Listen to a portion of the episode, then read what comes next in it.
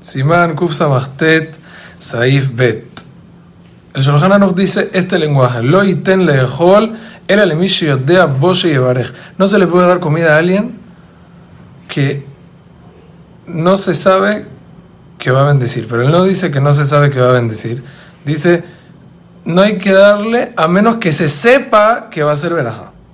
Quiere decir que si yo no sé si va a ser verajá, entonces es una enredo. Una persona que su compañero le pide que le pase un pan, que le pase un pan, no le va a convidar de su comida, sino la comida es del amigo. Y, él me pide, me lo pasas por favor.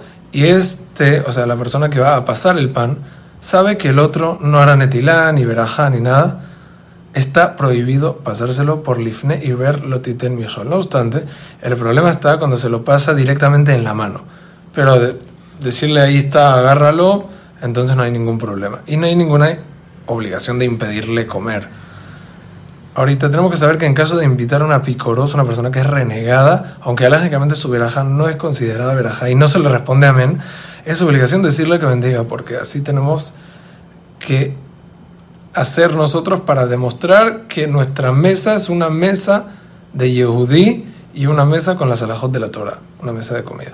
Una persona que se sospecha que no va a ser veraja, sin embargo, entonces aquí la ley va a cambiar, no es lo mismo que antes.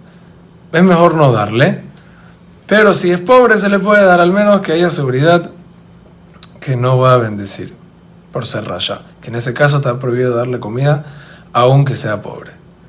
Ahorita, ¿qué pasa? El siguiente caso, yo sé de un pobre que es, yo si no le doy, va a comer no kosher. Pero si yo le doy, va a ser sin veraja. Entonces, ¿qué hago?